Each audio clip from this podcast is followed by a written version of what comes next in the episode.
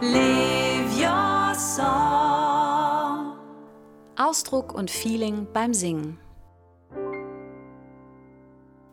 Hallo, schön, dass du zuhörst. Ich bin Nicola Materne, Sängerin, Songwriterin und seit über 25 Jahren Vocal Coach im Bereich Pop. In diesem Podcast möchte ich dir Tipps, Ideen und Gedanken mitgeben, die dir dabei helfen können, ausdrucksstark zu singen. Vielleicht bekommst du auch einfach einen positiveren und entspannteren Zugang zum Singen oder neue kreative Ideen. Hallo, schön, dass du mir wieder zuhörst und herzlich willkommen an alle, die heute zum ersten Mal dabei sind und zuhören. Ich habe letzte Woche einen Vortrag gehalten bei einem Gehörbildungssymposium. Da haben sich Expertinnen und Experten getroffen, um sich über das Thema Gehörbildung auszutauschen. Also wie bringt man Leuten Gehörbildung bei? Ähm, was ist so der neueste Stand der Wissenschaft? Sie haben sich ausgetauscht, haben sich Vorträge angehört und ich war eingeladen dazu, einen Vortrag zu halten über das Thema Singen und Sänger und Sängerinnen und Gehörbildung. Und ich habe den Vortrag genannt Sängerin und Gehörbildung, Beziehungsstatus, es ist schwierig. Das kann man ja bei Facebook irgendwie schreiben, wie ist der Beziehungsstatus, wenn man mit jemandem zusammen ist. Und ich habe es Es ist schwierig genannt, weil mh, mm, ich festgestellt habe, dass sich Sänger und Sängerinnen oft sehr schwer tun mit dem Thema Gehörbildung. Auch mit dem Thema Musiktheorie, Noten und so weiter. Und ich finde das sehr schade. Dadurch haben die Sänger auch oft den Ruf, ähm, ein bisschen schlechtere Musiker zu sein, keine Ahnung zu haben. Also es gibt immer so diese Gruppe von Instrumentalisten und Instrumentalistinnen, die Band zum Beispiel. Und dann gibt es immer die Sänger und die Band, die hat irgendwie Ahnung über Akkorde und über Noten und die können sich austauschen und die Sänger stehen irgendwie daneben und wissen nichts. Und viele nehmen das so als schicksalsgegeben hin und sagen dann, nee, ich kann es nicht, ich kann es auch nicht lernen, das ist mir zu kompliziert. Und tatsächlich kann man ja auch wirklich Weltstar werden als Sänger oder Sängerin und keine einzige Note können. Also man kann wirklich einfach nur übers Gehör äh, und über mm, übers Gefühl gehen und ganz, ganz toll singen und muss über die ganze Musiktheorie und Gehörbildung keine Ahnung haben. Ich finde das eigentlich sehr schade. Einmal deshalb, weil ich glaube, das ist gar nicht so schwer, sein Gehör zu bilden. Äh, man muss eigentlich erstmal nur damit anfangen und glauben daran, dass man das kann. Und ich finde auch, dass sowas wie Notenlesen zum Beispiel, das kann man auch, ist gar nicht so schwer zu lernen. Und diese Scheu davor, das wäre schön, wenn man die einfach abbauen könnte, denn das kann sehr hilfreich sein. Wozu das gut ist, kann, äh, werde ich später nochmal erzählen. Auf jeden Fall würde ich gerne durch die, meine Folge heute ein bisschen diese Scheu davor abbauen, ein bisschen erklären, was Gehörbildung und Gehörbildungsunterricht eigentlich ist und wofür wir als Sänger und Sängerinnen das eigentlich gut brauchen können. Also ganz wichtig ist erstmal, Gehörbildung passiert nicht im Ohr. Also das Ohr verändert sich überhaupt nicht, wenn man sein Gehör bildet. Das könnte man ja meinen. Das sieht nach ein paar Gehörbildungsstunden noch genauso aus wie vorher. Was sich aber verändert und wo Gehörbildung eigentlich passiert, ist im Gehirn.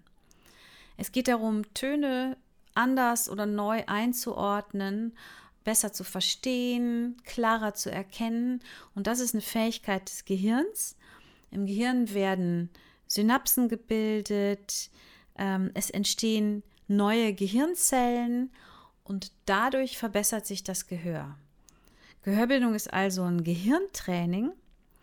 Und das ist ziemlich wichtig zu, zu wissen. Ähm, ich gehe darauf später ein, weil wenn ich weiß, dass das eine, eine, Gehirnleistung ist, dann kann ich auch die Gehirnforschung zu Hilfe nehmen, ähm, die auch schon rausgefunden hat, was das Lernen leichter macht und was es auch erschwert. Also es gibt ein paar Dinge, die man beachten kann. Und wenn man die beachtet, wird es leichter zu lernen. Das ist übrigens auch nicht nur so beim äh, Gehörbildungslernen, das ist überhaupt beim Lernen so. Also wenn ihr irgendwas lernen wollt, auswendig lernen, Vokabeln lernen, was auch immer, wenn man ein paar Dinge bedenkt, wird es einfacher. Und die werde ich, wie gesagt, später noch auflisten. Ich möchte erstmal einen groben Überblick geben, wo man sein Gehirn und sein Gehör überhaupt schulen kann, in welchen Bereichen. Einmal gibt es zwei ganz grundsätzliche Bereiche, die jeder Sänger und jede Sängerin sowieso schult, denn die braucht man ganz wesentlich zum Singen. Und zwar ist der eine Bereich die Intonation, das heißt den richtigen Ton treffen können. Man kann bei der Intonation voll daneben liegen, das heißt man trifft wirklich den Ton gar nicht. Es kann aber auch sowas sein, wie dass der Ton nur ein ganz kleines bisschen zu tief ist. Und dann nennt man das flat. Oder der Ton ist ein bisschen zu hoch, dann nennt man das eher sharp. Ähm, das ist natürlich besonders interessant, wenn man mit anderen Menschen zusammen Musik macht, was beim Sänger oder Sängerin fast immer der Fall ist. Man hat fast immer irgendeine Begleitung, zu der man singt. Und äh, da ordnet man sich auch ein. Wenn eine Gitarre spielt und man singt ein bisschen zu tief, dann ist das eben nicht gut intoniert.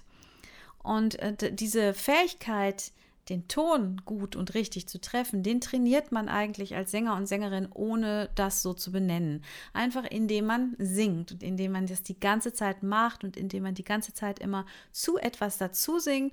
Und man versucht ja einfach immer gut zu intonieren. Und wenn man schon von klein auf anfängt zu singen, zum Beispiel beim Radio mitsingen oder Karaoke singen, dann fängt man auch von ganz klein auf an, das schon zu schulen. Insofern ist es auch so wichtig, dass auch schon Kinder viel singen, weil man da wirklich den Grundstein auch für eine gute Intonation legt.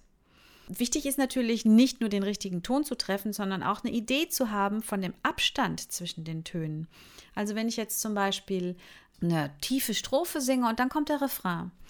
Und vorher, die Strophe war zum Beispiel in der Höhe la la la la. Und dann weiß ich, da, ba, ba, ba, ba, da oben muss ich hin, da, zum Refrain, dann äh, muss ich eine Idee davon haben, wie groß denn eigentlich dieser Schritt ist. Überhaupt auch in Melodien. Die Melodie, eine Melodie, das bedeutet ja nichts anderes, als dass man eine Folge von Tonschritten macht. Und je besser man oder je besser die Vorstellung ist dieser Schritte, die man da gehen muss, desto besser wird eben auch die Intonation. Und das ist sogar auch beim A cappella singen wichtig. Also wenn man überhaupt nicht mit irgendeiner Begleitung singt, dann müssen ja trotzdem die Tonabstände stimmen. Wenn die nicht stimmen, dann klingt es auch wieder schief. Ich habe hier zwei Beispiele, die ich ganz spannend finde. Ähm, Im Laufe der Zeit ist nämlich der Anspruch an die Intonation deutlich gestiegen. Und zwar dadurch, dass man über Computerhilfsmittel, also über Computertools, die Stimme sehr stark bearbeiten kann. Also früher war es so, da haben die Sänger, also ganz früher haben die Sänger mit der Band zusammen einfach aufgenommen und fertig war eine Platte. Dann kam ein Mehrspurverfahren, da war es schon so, da hat jedes Instrument häufig einzeln aufgenommen, meistens zuerst das Schlagzeug, dann der Bass, dann die Gitarre, irgendwann am Schluss die Stimme. Und da konnte man schon so ein bisschen mehr feilen. Das heißt, wenn, dann, wenn man dann zum Beispiel mal über so ein Playback gesungen hat und hat schief gesungen, konnte man Teile nochmal ausbessern oder nochmal das Ganze singen. Und dann kam irgendwann mal das Aufnehmen per Computer. Und da kann man jetzt unglaublich an, den, an der Stimme rumschrauben und wirklich auch Leute, die ein bisschen schief singen, einfach gerade machen mit verschiedenen Computertools. Und dadurch ist die Intonation oder der Anspruch an Intonation unheimlich hoch geworden.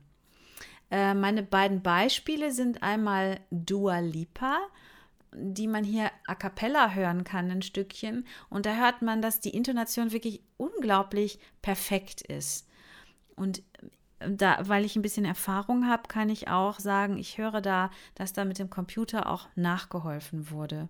Also dass das nicht mehr die ganz natürliche Stimmintonation ist, sondern da auch, dass da auch schon dran gearbeitet wurde. Und das zweite Beispiel, was ich dann danach äh, spiele, ist von The Cure. Das ist eine Band aus den 80er Jahren. Ich glaube, die gibt es jetzt nicht mehr. Ähm, und der Sänger, das ist auch wieder nur die, die Stimme vom Song Love Cats, den kennen vielleicht einige von euch. Und da hört man, der singt eigentlich unglaublich schief. Eigentlich stimmt kein Ton so richtig. Der eiert sich so um die Töne herum. Und äh, das war aber auch ein Stilmittel. Also das, da ging es gar nicht darum, so perfekt zu singen, sondern dieses Herumeiern ist auch, hat auch einen ganz bestimmten Ausdruck, ist so ein bisschen scheißegal, ist so ein bisschen punkig und die, die Perfektion, ja, auf der anderen Seite ähm, hat, hat einen ganz anderen Ausdruck. If you wanna run away with me, I know a galaxy and I could take you for a ride. I had a premonition that we fell into a rhythm where the music don't stop for life. Glitter in the sky, glitter in my eyes, shining just the way I like. If you're feeling like you need a little bit of company, you met me at the perfect time. We move like cagey tigers, oh, we couldn't get closer than this. The way we walk, the way we talk, the way we stalk, the way we kiss. We slip through the streets while everyone sleeps, getting bigger and sleeker and wider and brighter. We bite and scratch and scream all night. Let's go and throw all the songs we know into the sea. ein ganz wichtiger zweiter Parameter für gutes Gehör ist, dass Sänger auch rhythmisch gut sind. Ja, das ist ja auch wieder ein Einordnen in die Musik. Wann singe ich denn den Ton? Also nicht nur, welch, wie hoch ist der, sondern auch, wann singe ich den? Zu, man muss halt den richtigen Ton zur richtigen Zeit singen. Und das muss man ja auch fühlen können und einordnen können. Und im Ende ist das auch nichts anderes, als dass das Gehirn und das Gehör das wieder einordnet. Das Beispiel, was ich hierfür gefunden habe, ist Michael Jackson, der Man in the Mirror singt und man hört wirklich jetzt nur die Stimme aus dem Studio. Die Instrumente sind alle weg und da kann man hören, wie sehr Michael Jackson alleine durch die Art, wie er artikuliert, rhythmisch singt. Das ist ja eigentlich eine Ballade, Man in the Mirror, aber durch die ganzen und und K und so weiter wird das ein unglaublich rhythmischer Gesang. Und der trägt total dazu bei, dass dieser ganze Song auch grooved und dass das irgendwie ein ganz bestimmtes Feeling hat. Und Michael Jackson war da einfach der König im rhythmischen Singen. Und danach habe ich als Beispiel Billie Eilish, auch eine, eine pure Vocals-Aufnahme und da kann man hören, bei ihr kommt es überhaupt nicht so sehr darauf an, über den Gesang so einen Rhythmus zu zeigen oder sowas Grooviges zu machen, sondern das geht eher darum, durch ganz weiche Aussprache eher das Gegenteil zu machen. Also es gibt die Musik, aber es gibt auch dieses ganz weiche Drübersingen und das ist überhaupt nicht so doll rhythmisch und so stark rhythmisch wie bei Michael Jackson. Das finde ich auch ganz spannend als Unterschied mal zu hören. I'm gonna make a change for once in my life. It's gonna feel real good. Gonna make a difference. Gonna make it right. As I turn up the collar on my favorite winter coat, this wind is blowing my mind. I see the kids in the street with not enough to eat. Who am I to be blind, pretending not to see their need? Try not to abuse your power. I know we didn't choose to change. You might not want to lose your power, but having it so strange. She said you were a hero, you played the part, but you ruined her, and you don't act like it was hard. Also diese zwei Sachen muss man als Sänger einfach können, denn Singen besteht eben aus Tonhöhe, aus Rhythmus und da muss man einordnen können, singe ich den richtigen Ton zur richtigen Zeit, wie gesagt. Deshalb ist man als Sänger sowieso die ganze Zeit äh, damit beschäftigt, sein Ohr zu bilden, ohne dass einem das klar ist. Vielleicht noch mal kurz zur Intonation, das ist auch ganz interessant, wie das funktioniert. Man singt einen Ton das geht, der geht ins Ohr. Das Ohr schickt das weiter ans Gehirn. Das Gehirn guckt, hm, ist das der richtige Ton und muss unter Umständen so ein bisschen nachregeln.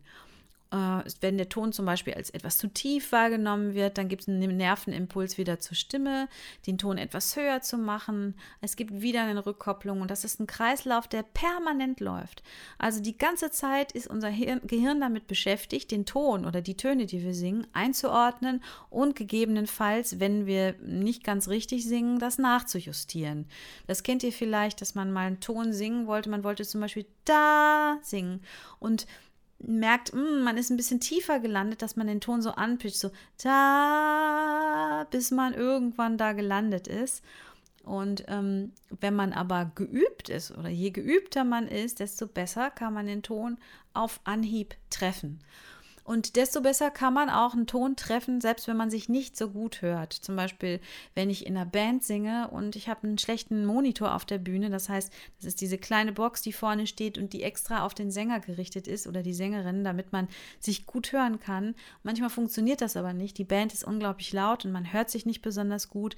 Dann hilft einem dieses bloße Wissen, wie sich ein Ton anfühlen muss, um trotzdem gut zu intonieren. Aber das ist nicht so einfach. Es gibt immer wieder Beispiele von wirklich auch sehr, sehr guten Sängern und Sängerinnen im Internet, die äh, Pech haben und zum Beispiel bei irgendeiner Fernsehshow oder sonst wo einen schlechten Monitorsound haben und sich nicht gut hören und die dann, obwohl sie so gut sind, trotzdem schief singen. Also das Gehör braucht man schon auch, um seinen Ton dann wieder zu kontrollieren man kann mit der Gehörbildung dann noch ein Stückchen weitergehen.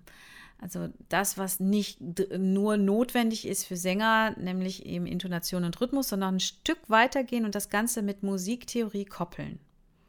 Das ist etwas, was man zum Beispiel lernen muss, wenn man sich an einer Musikhochschule bewirbt und da eine Eignungsprüfung machen muss. Da muss man auf jeden Fall auch einen Gehörbildungstest bestehen und darauf kann man sich vorbereiten und da muss man zum Beispiel nicht nur den Abstand zwischen zwei Tönen hören können, sondern auch sagen können, wie nennt sich denn dieser Abstand oder auch das Wort ist Intervall. Also zum Beispiel da, ba, ba, ba, ba ist eine große Terz. Oder da, ba, ba, ba, ba ist eine Oktav. Ne, das, das sind dann Abstände zwischen zwei Tönen, die man benennen kann. Manchmal werden auch die Töne gleichzeitig gespielt und man muss sagen, was zwischen den Tönen für ein Abstand ist. Oder man muss zum Beispiel auch einen Rhythmus hören und den dann aber in, auch in Noten schreiben können. Das heißt, man muss den Rhythmus einmal hören und kapieren, aber dann eben auch in Noten fassen. Dann gibt es auch noch, was ein bisschen schwieriger ist, Akkorde. Das sind also drei Töne gleichzeitig mindestens, die dann einen Akkord ergeben. Da kann man dann zum Beispiel, muss man dann hören, ob das ein Dur- oder ein Moll-Akkord ist. Und zu diesen Akkorden gibt es auch noch Erweiterungen und die kann man mit verschiedenen Startpunkten spielen. Äh, man muss auch harmonische Zusammenhänge erkennen. Man muss Akkorde, die, also mehrere Akkorde, die zusammenhängen, erkennen und das nennt sich dann Kadenzen. Man muss auch hören, wenn die Tonart sich verändert, Modulationen. Man muss Tonleitern erkennen können hören können und auch in Noten fassen können und so weiter. Also das ist dann eine Koppelung zwischen dem, was man hört und Musiktheorie. Also man hört etwas, muss das aber auch benennen können. Und das ist zum Beispiel auch etwas, mit dem sich Sänger und Sängerinnen unglaublich schwer tun häufig. Und das liegt eben nicht daran, weil sie ein schlechteres Gehör haben, sondern weil dieses Wissen, dieses hörende Wissen übertragen werden muss in Theorie. Und das ist ein implizites Wissen, was in ein explizites Wissen ähm, umgewandelt werden muss, in eine Musiktheorie, in die das eingeordnet werden muss. Und das ist ein Schritt, mit dem sich Sänger und Sängerinnen häufiger mal ein bisschen, ein bisschen schwer tun. Das liegt wahrscheinlich daran, zum Beispiel Pianisten, die sehen die Note zum Beispiel E und spielen dann den Ton E und kriegen dann sofort die Rückkopplung übers Ohr. Aha, so hört sich ein E an. Also die haben immer schon sofort diese Kombination zwischen Note und Ton.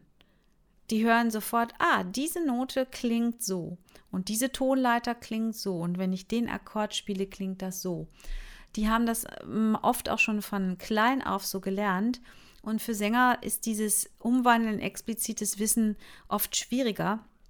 Das bedeutet aber nicht, dass sie dafür weniger talentiert sind, sondern sie brauchen ein bisschen eine Geduld dafür. Das ist so ähnlich ein bisschen wie eine neue Sprache zu lernen.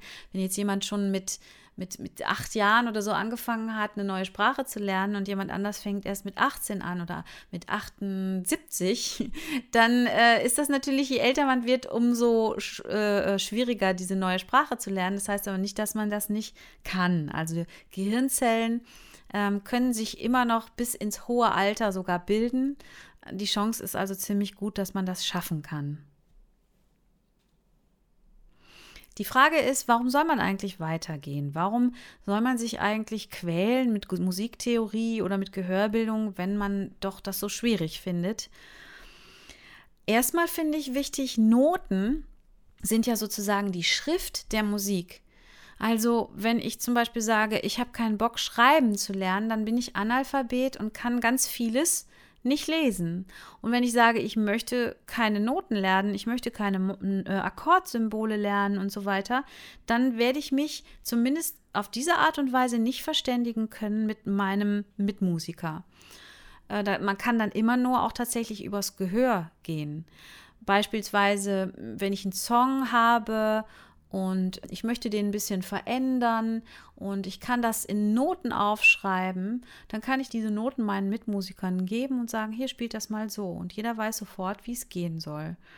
Und ähm, das ist sehr schade, wenn man sich diese Chance, diese Möglichkeit einfach nicht gibt, so mit seinen Mitmusikern kommunizieren zu können. Es ist auch wichtig, um sich begleiten zu können. Es ist schön, wenn man das lernen kann, sich auch mal selbst zu begleiten. Auch rauszufinden, zum Beispiel, in welcher Tonhöhe möchte ich den eigentlichen Song singen, das transponieren können, also in eine andere Tonhöhe zu versetzen. Im Chor ist es sehr wichtig. Im Chor singt man häufig mit Noten und ähm, es ist sehr schade, wenn man immer sagt, ich kann das nicht. Denn, wie gesagt, das ist lernbar und man kann sogar auch lernen, vom Blatt zu singen. Das ist für Sänger nochmal eine Stufe weiter, als nur zu gucken, naja, hier geht es nach oben, hier geht es nach unten. Der Schritt ist ein bisschen größer, der ist ein bisschen kleiner, sondern wirklich vom Blatt singen. Das heißt, dass man jetzt mir zum Beispiel ein Notenblatt mit einer Melodie hinhält und dann kann ich das einfach sofort von den Noten absingen. Das ist etwas, was viele nicht können, obwohl sie Noten lesen können, aber auch das kann man lernen. Für Songwriting ist es wichtig. Wenn ich Songs schreibe äh, und ich möchte die festhalten für mich selber, zum Beispiel, dann kann ich das auch machen in Form von Noten oder Akkordsymbolen und kann eben auch dann auch das wieder meine eigenen Songs an andere Bandmitglieder kommunizieren. Oder auch für Improvisation, also um ähm, Improvisation in einer etwas fortgeschritteneren Art und Weise zu lernen, ist es auch hilfreich, wenn man sich mit Notentheorie, aber auch mit Gehörbildung auskennt. Und ich kann das aus eigener Erfahrung sagen, dass ich mit Jazz, Improvisation zum Beispiel angefangen habe oder das angefangen habe, vertieft zu lernen da war ich schon Mitte 30 und das war eine tolle Erfahrung zu merken, wie mein Gehör sich bildet in, oder beziehungsweise wie mein Gehirn sich ausbildet. Und das, das, das bleibt natürlich auch. Das geht nicht mehr verloren, sondern das, was ich jetzt besser hören kann und was ich viel klarer und genauer hören kann, das habe ich einfach nachgelernt durch verschiedenste Übungen in der Jazz-Improvisation. Oft gibt es auch diese Angst bei Sängern, dass man dann auf einmal zu verkopft wird und dass man dann zu sehr in Noten und in Theorie denkt und nicht mehr frei raussingt. Und ähm, ich kann aus eigener Erfahrung sagen, ich finde das nicht so. Natürlich äh, kann man dabei stehen bleiben, dass man auf einmal nur noch in solchen theoretischen Dingen denkt, aber hm, ich finde, das eigentlich ist immer nur ein Vehikel, um noch mal ein Stück spannendere Ideen zu haben. Wenn ich singe, denke ich überhaupt nicht an Theorie. Ich denke überhaupt nicht an Noten. Oder auch wenn ich einen Song schreibe, ich mache es ganz oft so, dass ich mich irgendwie nur so vom Gefühl leiten lasse und dann im Nachhinein erst, wenn ich was Schönes gefunden habe äh, und ich möchte das gerne festhalten oder ich möchte das gerne meinen Mitmusikern aufschreiben, gucke ich, ah, was war das denn nochmal? Ah ja, okay, das war diese Melodie, schreibe ich die mal eben auf oder es waren diese Akkorde und mache das oft nachher erst. Oder auch beim Background-Singen. Ähm, ich mache es oft erstmal so, dass ich höre und nach Gefühl singe und mal gucken, was mir für eine schöne zweite Stimme einfällt, zum Beispiel. Und ich helfe mir dann mit der Musiktheorie, wenn ich nicht mehr weiterkomme. Oder ich helfe mir mit Noten, wenn ich das festhalten will. Und äh, das ist, glaube ich, auch eine Entscheidungssache. Und man kann wirklich das alles irgendwann auch wieder über Bord werfen und dann einfach frei drauf lossingen und die Musiktheorie, die Noten nach hinten schmeißen. Und ich finde, dass das nicht dazu führt, dass man verkopft wird beim Singen. Ich hatte ja eben schon angekündigt, dass ich noch mal ein paar Tipps geben möchte, was beim Lernen hilft und was man eben auch nicht nur für die Gehörbildung nutzen kann, sondern wirklich für jedes Lernen. Ganz wichtig ist beim Lernen, dass man nicht blöd rumsitzt, was man leider in der Schule zum Beispiel häufig tut, sondern Aktivität ist sehr hilfreich. Also herumlaufen, Bälle werfen, tanzen, alles Mögliche, auf jeden Fall bewegen, dafür sorgen, dass der Körper locker ist. Das hilft tatsächlich, dass das Gehirn besser arbeitet. Was auch sehr wichtig ist, ist eine spielerische Herangehensweise, dass das Ganze Spaß macht. Man sollte, wenn man etwas gelernt hat, das immer wieder wiederholen. Dadurch bilden und etablieren sich dann auch Gehirnbahnen. Also ich stelle mir die Gehirnbahnen dann immer vor wie so einen Trampelpfad. Am Anfang macht man nur so einen Trampelpfad und je öfter man durch diese Bahnen durchgeht, desto breiter wird der Weg, bis es vielleicht irgendwann mal eine Autobahn ist. Insofern ist Wiederholung immer ganz, ganz wichtig. Dann ist natürlich auch interessant eine Verknüpfung mit schon mitgebrachten Fähigkeiten. Also für Sänger ist das auf jeden Fall das Singen. Also Gehörbildung auch wirklich mit Singen zu koppeln. Ganz, ganz wichtig, die richtige Menge an Herausforderungen. Also wenn man etwas zu Einfaches macht, dann wird einem schnell langweilig. Und wenn man etwas macht, was viel zu kompliziert ist und wo man nicht mitkommt, ist es frustrierend die goldene Mitte ist gut, also zu gucken, wo stehe ich und da auch wirklich zu starten, damit man in den Lernflow kommt und wirklich Spaß hat. Und von da aus kann man dann langsam aufbauen. Wichtig ist auch, sich erreichbare Ziele zu setzen, also kleine Tagesziele, vielleicht Wochenziele, die man erreichen kann und wo es dann auch Spaß macht und wo man stolz ist, dass man das geschafft hat.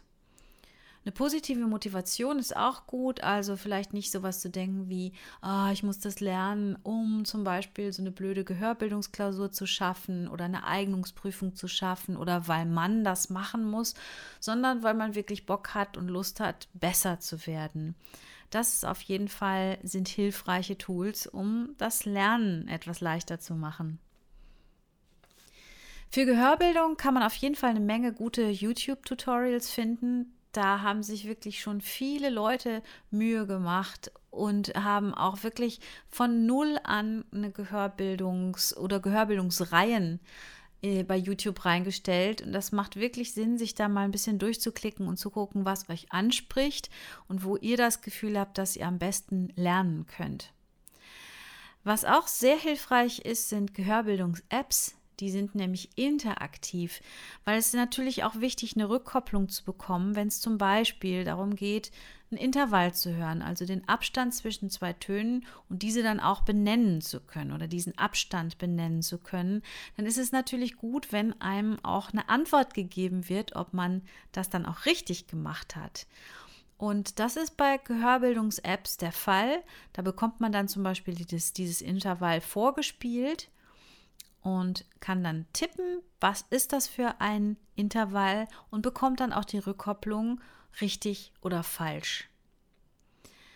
Ich arbeite gerne mit einem Buch von Judy Nimek, das wird geschrieben N-I-E-M-A-C-K, Judy Nimek, Hear It and Sing It. Da kann man sich beschäftigen mit Skalen, mit Tonleitern. Es gibt verschiedene Arten von Tonleitern und damit kann man sich beschäftigen und die übers Singen und übers Hören kennenlernen. Und ich finde, das macht auch viel Spaß, damit zu üben. Wer an seiner Intonation arbeiten möchte, für den empfehle ich eine App, die heißt TE Tuner. TE Tuner, Tonal Energy. Also ganz wichtig, ich mache hier kein Produkt Placement äh, von irgendjemand, der mich bezahlt hat, sondern das sind Sachen, die mir einfach gut gefallen, mit denen ich arbeite. Also YouTube-Tutorials, Hear It and Sing It von Judy Nimek für Skalen und für Intonation TE Tuner als App. Also ganz wichtig, Gehörbildung und Musiktheorie, also Noten und so weiter, das ist alles lernbar. Du musst nur an dem Punkt einsteigen, wo du stehst. Also wenn du noch gar nichts weißt, dann steig bei Null wirklich ein und bau langsam auf. Dann kannst du das lernen. Davon bin ich überzeugt. Hilfreich sind übrigens auch Lehrer. Also man kann zum Beispiel Gehörbildungskurse machen an der Volkshochschule, an Musikschulen. Das wird häufig angeboten, ist gar nicht so teuer und man kann dann auch noch in der Gruppe lernen. Das macht oft noch viel mehr Spaß. Vielen Dank fürs Zuhören. Tschüss. Wenn du Lust hast auf konkrete Übungen, mit denen du deine Ausdruckskraft stärken kannst, dann empfehle ich dir mein Buch Live Your Song und meine kostenlosen Tutorials. Beides findest du unter www.liveyoursong.de. Du kannst mir auch sehr gerne Anregungen, Wünsche, Kritik, Fragen und so weiter schicken. Über Weiterempfehlungen dieses Podcasts, zum Beispiel bei Instagram, freue ich mich natürlich sehr. Danke fürs Zuhören. Live your song. Ausdruck und Feeling beim Singen.